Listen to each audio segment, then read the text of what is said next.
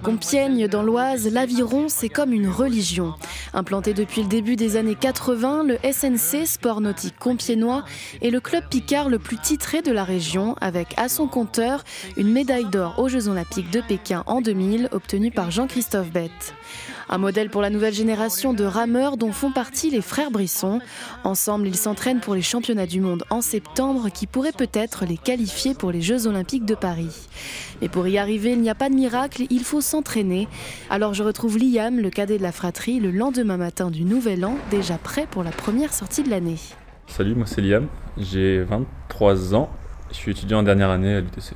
On est judoka de base, mais euh, bah, à la suite de quelques blessures, que ce soit moi ou mon frère, euh, on a décidé de changer de sport, faire un sport un peu plus collectif et où on risquait moins de se blesser, moins de contact. Et donc euh, mon père connaissait Julien Bain, celui qui est troisième Jeux Olympiques de 2008, qui a fait l'UTC et qui était rameur. Et donc qui nous a dit d'essayer l'aviron parce qu'on était grand et que bah, c'est un avantage voilà, on s'y est mis, on a tout de suite accroché euh, parce que c'est un sport collectif, extérieur et on n'avait pas forcément l'habitude. Pour ceux qui ne connaissent pas, on, a des bateaux qui vont de une place à 8. Quand on est jeune, on fait principalement du bateau long, on appelle ça, donc c'est 4 euh, personnes ou 8 personnes. Et euh, on a des, compétitions toute l'année et l'année se termine par des sélections d'abord pour aller au championnat de France et après par les championnats de France. On a quand même une famille de sportifs où on a tous un peu l'esprit de compétition. Et bah, au début, euh, c'est sûr qu'on n'était pas forcément euh, à fond dans la compétition parce qu'on était jeunes, on voulait juste apprendre. Par contre, au fur et à mesure, c'est venu parce qu'on bah, aimait bien s'entraîner et on sentait que plus ça allait, plus on se rapprochait d'un niveau convenable. Et après, bah, à partir du moment où on sentait qu'on était dans une démarche fédérale, où on avait les chances d'aller en équipe de France, là, c'était vraiment objectif équipe de France d'abord et après objectif jeu. Et là, maintenant, l'objectif, c'est les jeux. C'est ça. C'est l'année prochaine, dans un an et demi? Dans un an et demi, oui. Alors les qualifs, elles se font euh, en septembre 2023. Pour les, les, championnats du monde? Championnats du monde, c'est ça. Il faut que les, les 7 meilleures nations soient qualifiées aux Jeux Olympiques. Donc déjà, il faut faire partie de l'équipe de France. Et après, euh, faire partie des 7 nations. Si c'est pas le cas, on a toujours euh, une régate de rattrapage, donc une compétition pour rattraper deux nations. Et ça, ce sera début 2024. D'accord. Mais j'imagine que tout le monde n'est pas qualifié. Non, non, pas du tout. Euh, c'est euh, chaque euh, l'équipe de France envoie des, équipages et après l'équipage doit se qualifier au, championnat du monde. Et donc c'est possible qu'il n'y ait aucune personne de ma catégorie qui soit qualifiée aux Jeux Olympiques. Ça peut arriver, mais c'est assez rare. Est-ce que ça va être tes premiers championnats du monde? Oui, parce que moi, bah, quand j'étais en équipe de France, c'était pendant le Covid. Donc à deux semaines de championnat du monde, ils ont été annulés. Et euh, donc euh, après, j'ai pas été resélectionné euh, en, équipe de France pour faire des étapes internationales. Parce que en fait, on travaille avec un collectif de, de, 8 à 10 personnes en équipe de France, en sachant qu'il n'y en a que 4 ou 6 qui font les étapes internationales. Je suis qualifié parmi les 10, on va dire. On est 10 rameurs, les 10 meilleurs rameurs sont au pôle de France, de Lyon. Et par contre, après, il faut que je fasse partie des 4 meilleurs ou 6 meilleurs pour faire les étapes internationales. Et ça, ça se passe quand, cette qualification? Ça se passe euh, tout au long de l'année. Euh, on a des étapes physiques. Un euh, contrôle continu, quoi. C'est ça. et des étapes physiques sur le rameur ou en musculation.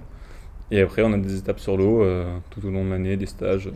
Et donc là, avec ton frère, vous avez créé une association C'est ça. On a créé une association avec également Étienne François, un autre rameur de, du, club d'ici, de, Compiègne, où le but, c'est de, bah, recueillir des dons, des mécènes, pour nous accompagner au, jeu de 2024. Parce que euh, l'aviron, c'est pas un sport pro. Euh, on n'est pas payé, on est tous les deux. Euh, moi, je suis étudiant, mon frère, il, travaille. On peut peut pas avoir un job à côté parce qu'on est une bonne 20-25 heures d'entraînement par semaine. Donc, si on doit trouver un travail à côté plus les études, on n'y arrive pas. C'est quoi qui coûte cher en fait quand on prépare un mondial comme ça? Ce qui coûte cher, bah, je dirais que c'est principalement la nourriture. Parce on mange beaucoup. on, a, on a calculé, on est à peu près sur 700 euh, euros de, de, nourriture, budget nourriture par mois, par personne. Vous êtes suivi par une diététicienne Oui, on a un diététicien, on, enfin, on a tout un staff autour de nous, que ce soit diététicien, euh, kiné, ostéo. Euh, on est bien suivi au pôle. Par contre, après, on fait notre, nos courses nous-mêmes. Donc, vous pouvez pas non plus manger ce que vous voulez en fait Non, non, non on ne boit pas d'alcool, on mange pas ce qu'on veut on peut manger ce qu'on veut. Après, ça, ça, nuit sur les performances forcément. Donc on essaye de faire très attention à, ce qu'on mange et à quand on le mange aussi. Pour les fêtes, ça a été, c'était quoi le, repas de Noël? Euh, Pour les fêtes, euh, bah, c'était, c'était, c'était bien. Il y a une petite parenthèse, quoi. Non, après, on peut faire des petits écarts. Hein. Ça nous arrive. Après, on va dire que nos écarts, on les fait. Quand on les fait, c'est plus en termes de quantité, mais pas forcément sur la qualité. C'est-à-dire qu'on va pas faire un écart au McDo, quelque chose comme ça. On va plus essayer de manger quelque chose de bon, mais en grosse quantité. Fait maison. Pour se préparer au championnat du monde d'aviron, Marc et Liam ont dû quitter Compiègne pour aller s'entraîner au Pôle France, à Lyon. C'est là-bas que sont regroupés les meilleurs rameurs français. Nous, on n'était pas sur Pôle avant, et euh, ça a quand même des avantages euh, d'être sur Pôle. On a tout un suivi qui est, qui est là à la moindre blessure. On a des kinés, des médecins qui, qui regardent ce qu'on, qui s'occupent de nous, quoi. Et après, on n'a pas le même suivi parce qu'ici, on a deux, deux coachs qui sont très bons. Le problème, c'est qu'ils doivent s'occuper des jeunes, qu'ils doivent s'occuper euh, des masters. Enfin, il y a tout, un club qui doit vivre euh, autour d'eux et ils ne peuvent pas se concentrer sur deux athlètes. Donc, euh, ça qui, change par rapport au pôle. Au pôle, il y a une, cinq coachs pour dire quoi, une, vingtaine d'athlètes. Donc, on est tout le temps suivi. On a un préparateur physique en musculation. C'est vraiment, on a toute une structure autour de nous qui nous permet de performer facilement, je dirais. Comment on fait pour allier euh, la préparation des JO avec euh, les études? L'avantage de l'UTC, c'est d'avoir un, parcours sport élite qui permet donc euh, pour les meilleurs sportifs de rallonger leurs études. À partir du moment où on est sur liste ministérielle, on peut rallonger nos études sans forcément de conséquences. Donc ça veut dire que moi, l'UTC, je, vais, je serai diplômé en 2024 normalement. Donc soit, bah, soit avant les Jeux, soit après en fonction de si je fais une césure ou pas pour les Jeux. Et donc ça me fera mon diplôme en 7 ans au lieu de 5 ans. Donc euh, je prends, euh, on va dire, euh, un peu moins de matière que les autres UTC1, ce qui me permet de dégager du temps pour m'entraîner et d'avoir aussi plus de temps pour travailler les seules matières que j'ai. Et après les études, tu penses continuer les compétitions? Ça, je sais pas encore. déjà, on est sur l'objectif 2024, parce que mine de rien, c'est quand même un, bel investissement.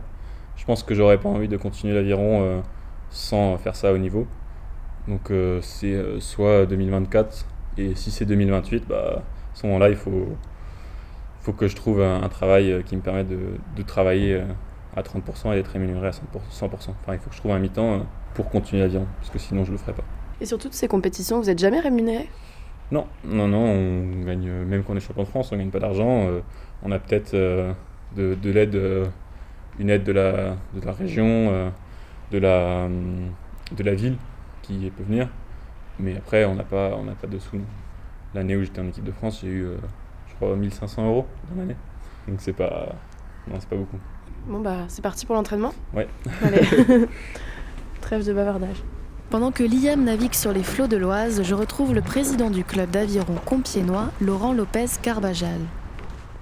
Avoir les frères Brisson euh, qui vont peut-être euh, faire partie des, des JO 2024, qu'est-ce que ça apporte pour le club?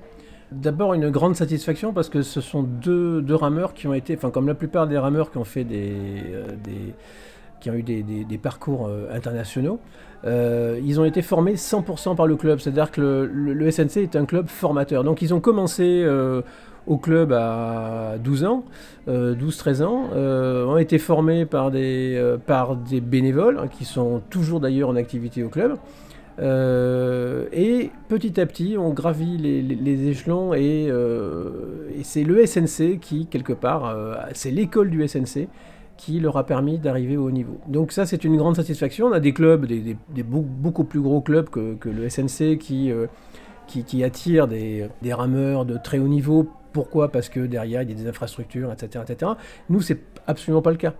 Euh, on est un bassin compliqué pour attirer notamment du, senior, pour attirer du haut niveau. Enfin, on a euh, l'UTC, qui, est, une université technologique de Compiègne qui est, reconnue. Mais mis à part ça, on n'est pas un domaine universitaire. On n'est pas, on pas Lille. Hein, voilà, euh, Lille qui peut conserver ses seniors pour, je sais pas moi, des, des, rameurs qui, voudraient, qui ont un cursus universitaire à Lille, ils peuvent le continuer. Sur Compiègne, c'est absolument pas le cas.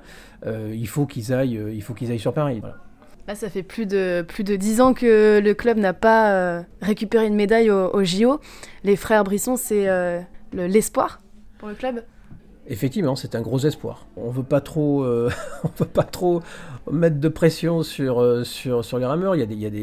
On sait que c'est compliqué, euh, on sait que c'est compliqué, sur, notamment sur le plan physique, que les rameurs à ce niveau-là peuvent facilement se blesser ce qui, était, est en partie le cas, qu'il faut une volonté de faire pour, pour remonter la pente. Donc euh, aujourd'hui, effectivement, il y, indéniablement il y a un espoir de sélection effectivement des frères Brisson sur, euh, sur les prochains JO. Ouais. Ce sera chouette les Jeux Olympiques, Si vous souhaitez soutenir Marc et Liam Brisson dans leur aventure des Jeux Olympiques de Paris, leur cagnotte est disponible sur le site snc-compiègne.com ou bien sur la page Facebook de Graphite. Compiègne et ses champions d'aviron, un reportage d'Oran pour Radio Graphite. Cette émission est proposée dans le cadre des productions coopératives des radios associatives du nord de la France, une coopération qui a reçu le soutien de la région Hauts-de-France.